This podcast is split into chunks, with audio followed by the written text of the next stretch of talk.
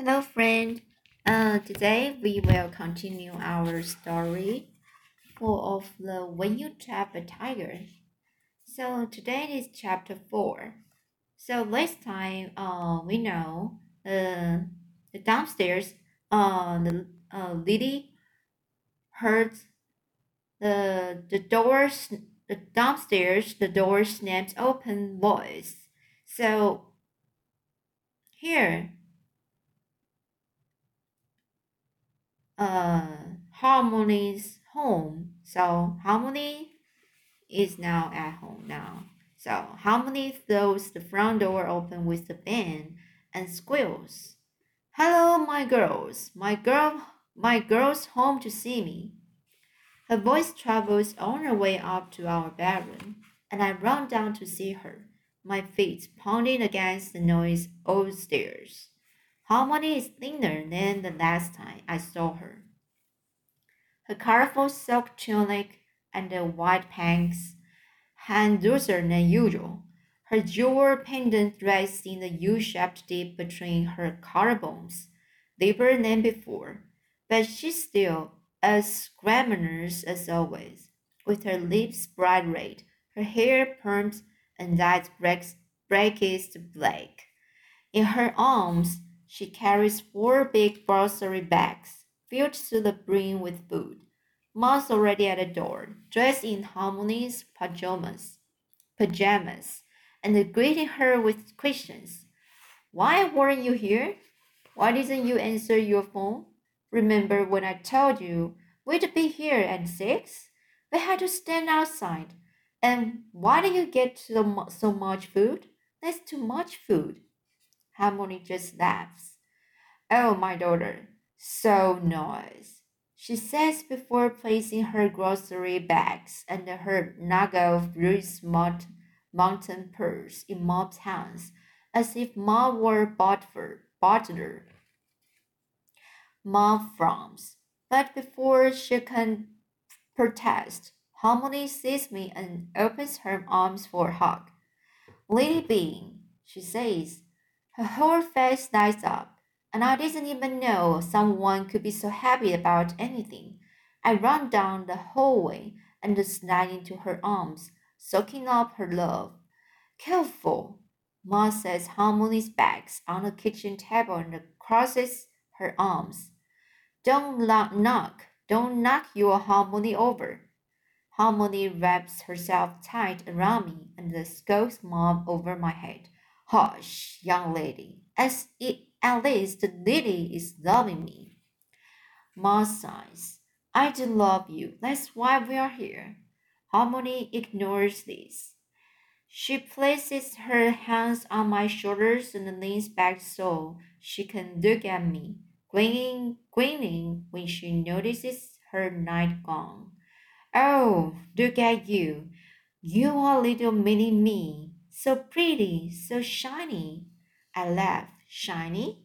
Sam's the one who took the squint nightgown, not me. Like the song, Halmoni says, winking. Halmoni is the only person in the world that my invisibility in, in my invisibility never works on. She always always sees straight to my heart. Halmoni, I say, pause, hiccup, hiccuping as I think of the tiger. I have to tell you something. But Sam appears, padding quietly down the creaky stairs and hovering in the kitchen doorway. And my moon, Halmoni says, walking over to hug Sam. Sam stiffens as Halmoni wraps her up but she re relaxes after a moment, leaning into Halmoni, breathing in. Nobody can resist the Halmoni. She is like gravity. Halmoni pulls back and strokes Sam's white streak. So pretty, your hair. No, Ma says. Please don't encourage her. It's unnatural. Sam glares at Mom, and the Halmoni twirls the streak in her fingers. It run in our family. I have this when I have this when I little too, she says, winking at Sam and me. Mom's voice is tight. A bleached streak is not a genetic trait. Halmoni doesn't even look at her, and so Fission, Sam looked like a rock star. Sam grins. Ma takes a very deep breath. Ma hates the white streak, but Sam ref- refuses to do anything about it. She claims it's not her fault, that her hair just natural, naturally grows the color. It's a whole thing. Halmoni turns back to Mom and frowns. Why the girl's hair so wet? Ma clears her throat as she puts away Halmoni's groceries. Like I was saying, they are wet because we had to stand outside in the rain. It would have been nice for you to, you know, be here when you said you would. I had to use the old window pane trick and climb inside in front of my daughters. Always through the window, Halmoni looks at Sam and me and clicks her tongue. She go out, she go in. Even the attic window, she climb out. Your mother was a very sneaky child, so much trouble. Ma sputters and Sam and I exchanged a glance. I don't know how Mom could climb out the, attic window. It's impossibly high, but Halmoni always exaggerates like this, and it's funny to picture. Sam bites back a smile and I swallow a laugh. And for that matter, you shouldn't be driving anymore, especially not in the rain, Ma continues. If you needed to get groceries, you should be waiting for me to come. You need to be careful. You need to. Halmoni ceases, holding up one finger. Sam and I used to watch a TV show about a dog trainer who used an angry hissing noise to tame dogs. This is the same noise. Ma clenches her jaw, then tries another line of questioning. And what about all this stuff? Why are you living like this? She gestures to the stack of boxes and the furniture in front of the basement door. Halmoni shrugs, shrugs one shoulder. The basement flood, so the stuff come up. Sam raises an eyebrow. You carried all this up by yourself? Halmoni turns to her and winks, which is typical. She doesn't feel the need to answer questions, and I don't mind that. Ma, on the other hand, says, No, seriously. Did you carry this up the stairs on your own? You know you could hurt yourself. You, she pauses. Where am I supposed to sleep? When we lived here before, Ma stepped in the basement, wedged in between all Halmoni's things. You sleep in the living room on the couch. Halmoni responds like this is no big deal. I expect Mom to argue, but she walks over to the boxes. Okay, well, at least let me move this stuff. We can push it away from the basement door, and I can check out the flood damage downstairs. Sam, some help? Sam stares at her. Mom sighs. Lily? I start to walk over. But Halmoni grabs my wrist and pulls me back. No, no, no moving there. Those. Mom blinks. They're in the way. Halmoni wraps her arms in front of her, like she's warding off Mom's annoyance. Oh, annoyance. No, no, today's not. Oh, not. a piece, a piceless of Peaceless Day, when I move boxes out. That is a lucky day, but today is dangerous day for spirits. We move another day. A dangerous day for spirits, I swallow. I have to get Halmoni alone so I can ask her about possible tiger spirits. Moving things on unlucky days very dangerous, and breaking things Halmoni closes her eyes and shudders like she can't even imagine if you break something. Oh, that's very bad. Mom looks like she might literally rip her hair out.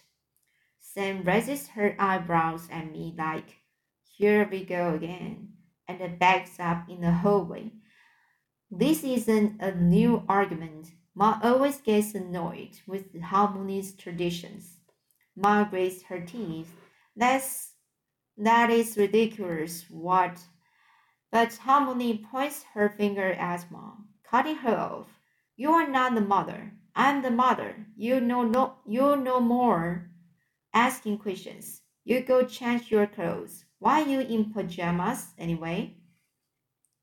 Ma opens her mouth in defense, but Halmoni claps her hands. I set up dinner now. Lady help me.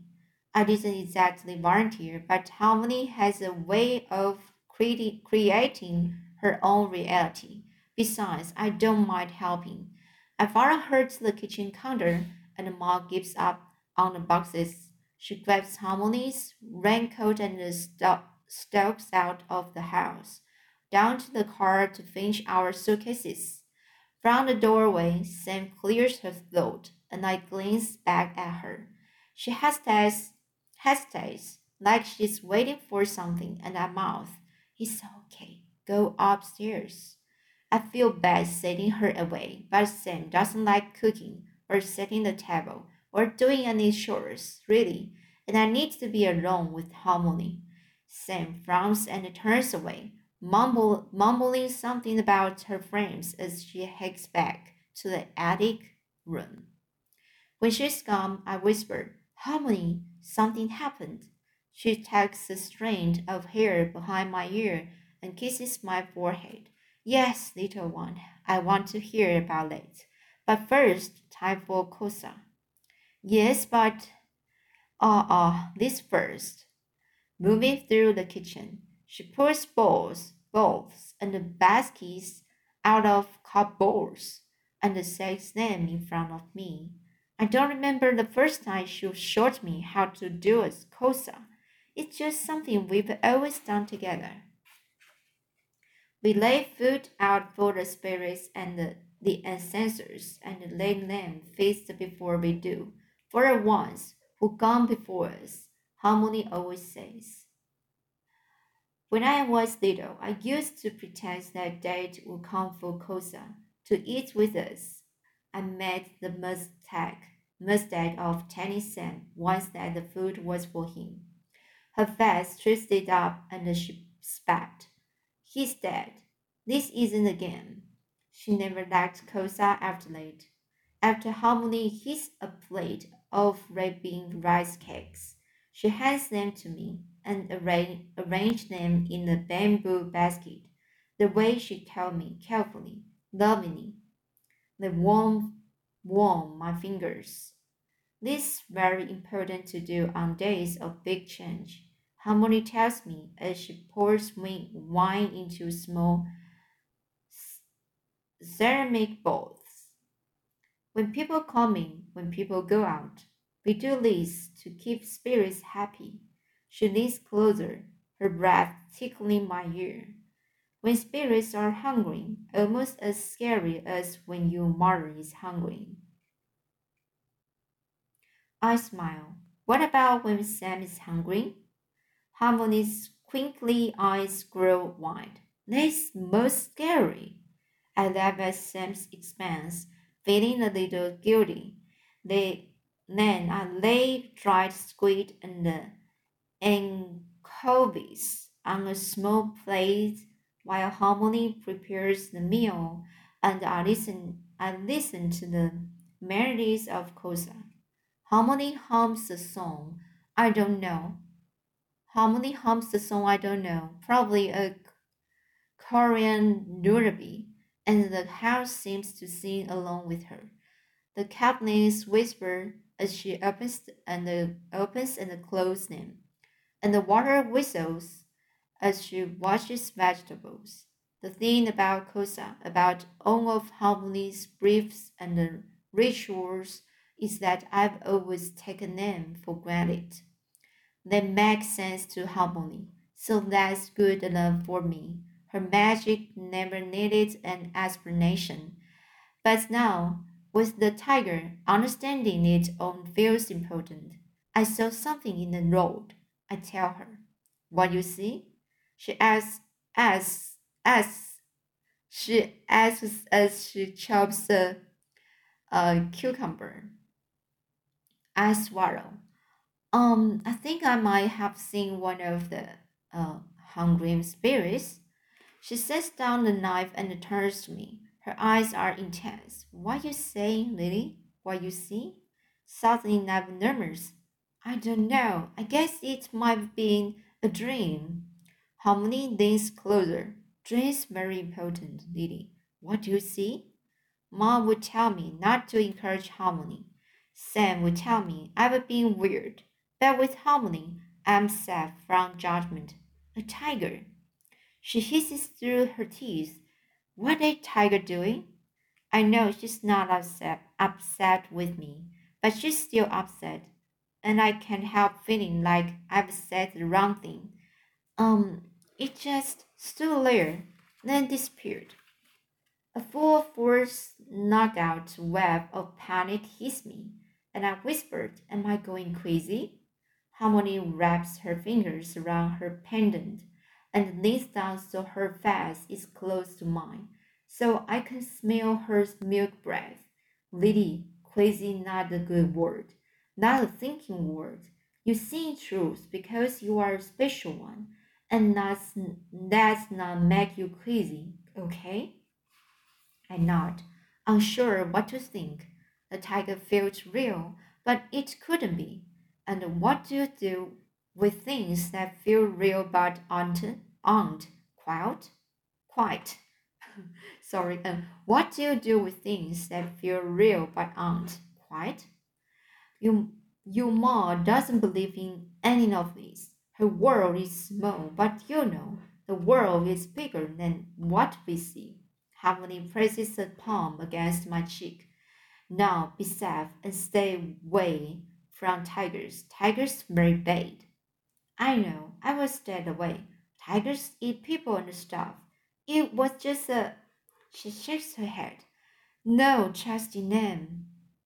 No trust in them, okay? They're tricky, but you don't listen to their lies. You remember that? Yeah, I remember remember your stories. Yes, yes, stories, but maybe she steps back and tilts her head, like she's trying to make a decision. Something about her tone tone sounds off, not like the Halmoni. I know.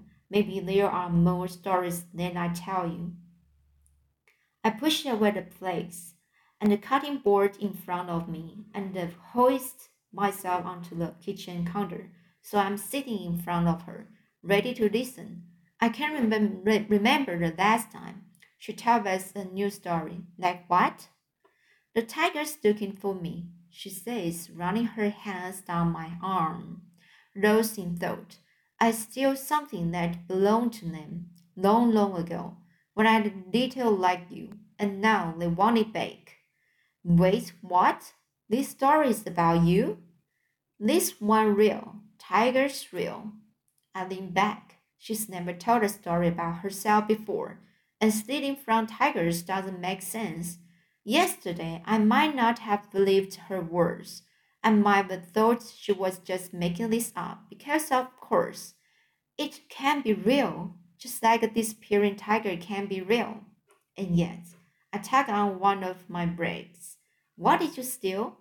If this story is real, maybe the tiger is too, and maybe this is why they appeared. But what could be so important that tigers would chase it across the world? And what would it feel like? It feel like to steal from tigers, to do something so powerful and so dangerous? She frowns. Not important, little one. Not safe to ask too many questions. But the door bangs open again and the mom pops and pops back inside, thunking two suitcases, suitcases on the floor. No, but, but, but, Halmoni said Sammy. We don't talk him about it. Ma pushes her glasses up on her nose and catches her breath. Talk about what? Halmoni gives me shh eyes and I don't say anything. Ma blinks. Do either of you want to tell me? Halmoni says, voice too sweet and innocent. No, I pass. Mom tilts her head. You pass? On what? Tell telling me. Telling me? Telling me. Halmoni smiles and nods. Pass. Mom looks back and forth between us and I shrug like I know nothing. Mom seems like she wants to ask more, but she just sighs. Okay, well, I will go get more of our stuff. Lily, no sitting on the kitchen counter, she says before heading back down the stairs. I slide off the counter, but as soon as Ma's gone, I turn back to Halmoni. What do you take? And why? And why? And what happened? Halmoni hands me a stack of flakes. Enough of that. You set table now, I help keep you safe. Make tigers stay away. Stay away. Turn, she turns away from me to finish finish chopping vegetables. Normally, when we set up Kosa, she will sneak me a bite to eat early, winking and whispering, Eat fast, so the spirits don't see. But tonight, the moon, the mood is different. She doesn't offer, and I don't ask. I do what I'm told and set the table, thinking of tigers and the thieves and the Halmoni stories, because harmonies always told us stories of impossible things, and I now I wonder, what if they are possible? So that's the chapter four, and uh, this story, uh, you might to more understand it. So Let's, let's read it further next time, chapter 5. See you